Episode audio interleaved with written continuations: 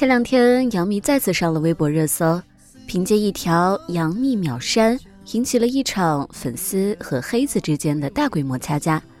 随后，工作室出来澄清，承认微博被盗号了。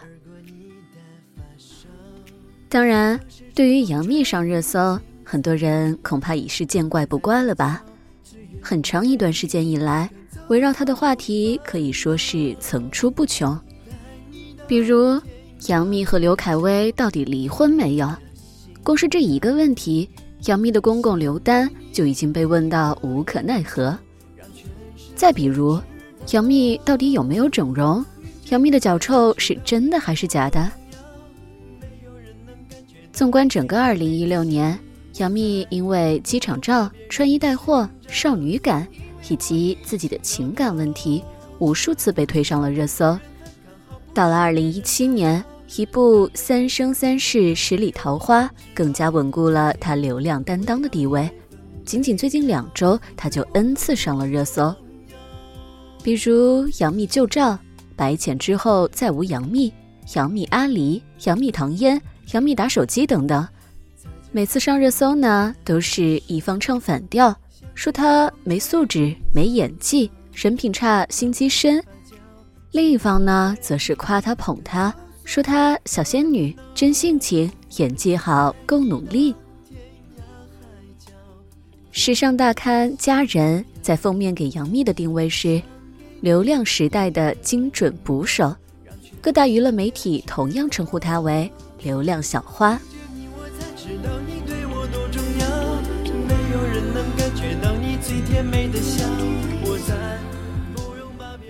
与杨幂有着同样热搜体质的。还有另一位九零后小花郑爽。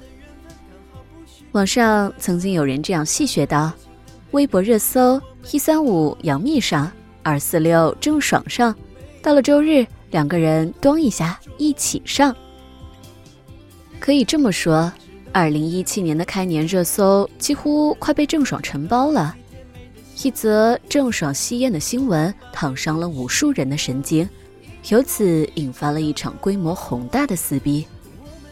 从此以后呢，郑爽吸烟，郑爽小号，郑爽放飞自我，郑爽黑卡，郑爽语音，郑爽骂人，郑爽后援会解散，郑爽建群收钱等一系列话题，轮番担当了热搜第一，甚至连带着和郑爽有一丁点关系的人也会被推上热搜。时间再往前推一点，还是小仙女人设的郑爽就已经是当之无愧的流量小花了。胖了瘦了，笑了哭了，美了丑了，都会掀起一轮又一轮的热议。和杨幂一样，每次上热搜引发的也必是一场骂战。喜欢郑爽的都力挺她单纯爽朗不做作，而讨厌她的呢？则是任何一点小事都可以拿来黑一黑，他的正版粉们甚至都开始害怕自家爱豆被挂上热搜，连郑爽自己都无奈发微博称，每次开手机先看看热搜有没有自己。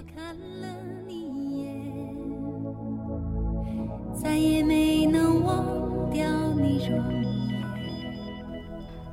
总之，这两个人啊。一个八零后的自黑少女妈妈，一个九零后敢说敢做的小仙女，天生就有一种神奇的热搜体质，具备一种让人为之撕逼的能力，也就是所谓的流量担当。有时候阡陌在想，为什么这两个人会成为网络时代的流量担当呢？是刻意炮制，还是本身自具热度？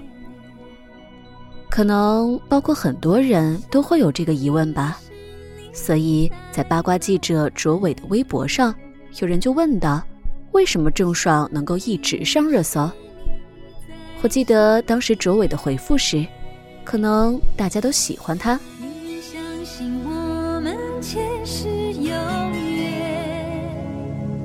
今生的爱情故事不会再改变。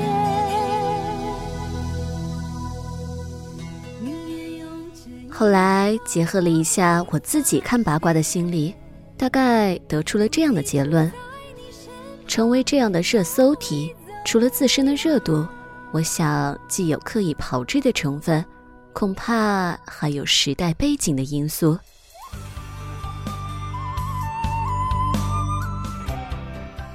和把二十年前把明星当传奇的时代完全不同的是，现在的人们追求的已经不再是那种遥远的崇拜，而是近距离的融入。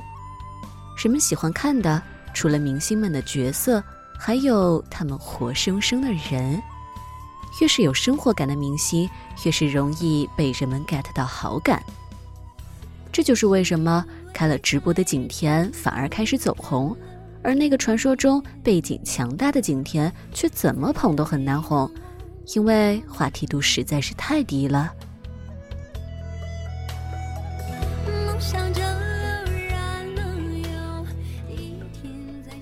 八十年代以前的人是崇尚迷恋的，明星们必须高高在上，作为缪斯一样的存在，供粉丝们遐想以淫。一旦有黑点，很容易就被抛弃。这也是为什么当年的刘德华迟迟不能公布婚讯。结婚并不是黑点，可是失去了传奇偶像的遐想空间，脱粉就是不可避免的了。所以那个年代的明星们一直在做的一件事情是，保持所爆出新闻的正能量，屏蔽掉所有可能的负面效应，哪怕那种负面在现在看来。可能会更容易被人们视作个性和真性情。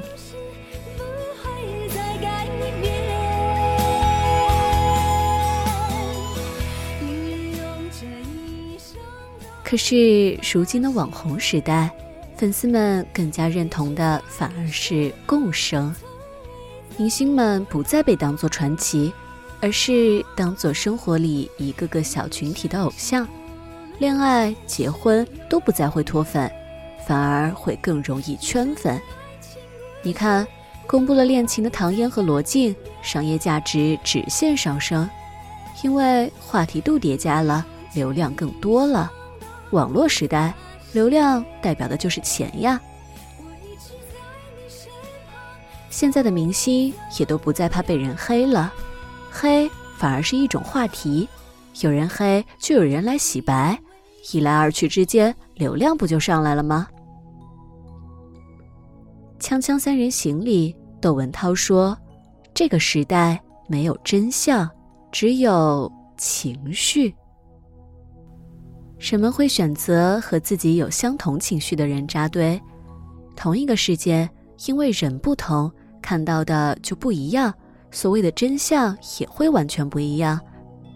那些被推上热搜的话题。”哪一个不是因为引起了巨大的争议呢？而争议的背后，其实反映的就是情绪的撕裂、群体的撕裂。放在娱乐圈里更是如此。像杨幂和郑爽这样的流量小花，黑黑白白的话题之间，他们脱粉了吗？好像未必吧。我看到的是，他们一方面担起了流量。另一方面，用自己足够鲜明的黑白并存的个性，成功的吸纳了属于自己的群体，在撕裂的价值观里拿到了属于自己的那独一份儿。也许这就是他们成为热搜体的原因。他们在撕裂的时代里，成功的构建起了自己的群体，足够瞩目，也足够具有攻击性。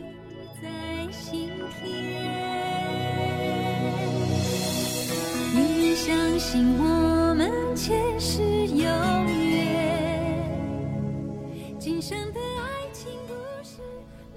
在这个时代，越危险的艺人话题度就越高。太过安全感、太过完美化的艺人，反而会很难让人 get 到属性。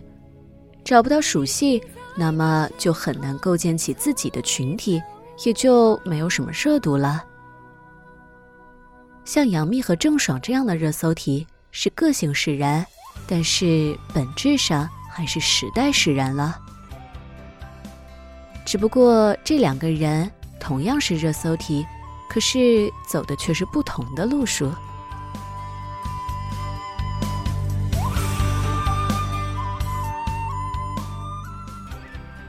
杨幂是聪明的一步步走到今天可以说她很明白大家想要看到的是什么。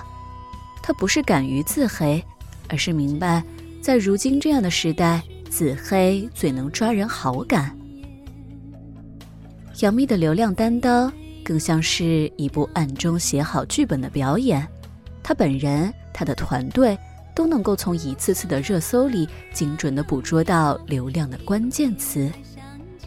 如果你是从她出道起就开始关注她，你就会发现他的人设其实是一直在变的。不过我很佩服这样的聪明，毕竟人生最难得的。就是知道自己要什么，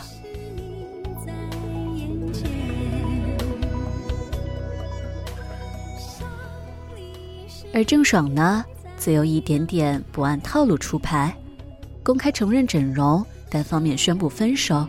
最近又在微博的长文里回复说，之所以不和之前的团队合作，是因为不想配合他们炒作。面对别人的指责，没有一句辩白。而是坦然的回应道：“小爽有失职失礼，完全是本色出演。我不会说那些事情不是我干的。”这样真实的郑爽，有点让人觉得可怕。可是，也就是因为这足够的真实，反而笼络了一大群忠实粉丝，让无数想要真实展现自己、渴望看到名人真实一面的人。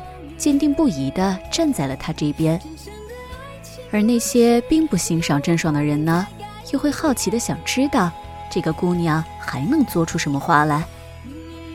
只能说，郑爽本身的个性可能更符合网红时代吧。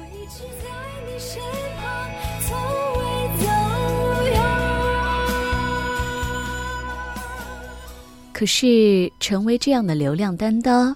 对他们来说，究竟是幸还是不幸，很难说。大概如人饮水，冷暖自知吧。而对于我们这样的观众而言，唯一遗憾的是，大概再也没有明星会成为传奇了。因为这个时代不允许名人做传奇，只需要他们做网红就好了。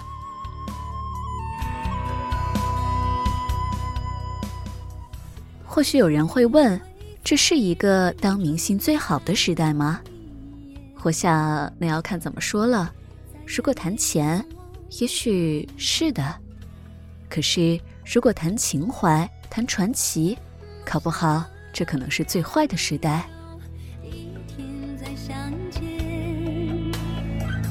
从此我开始孤单思念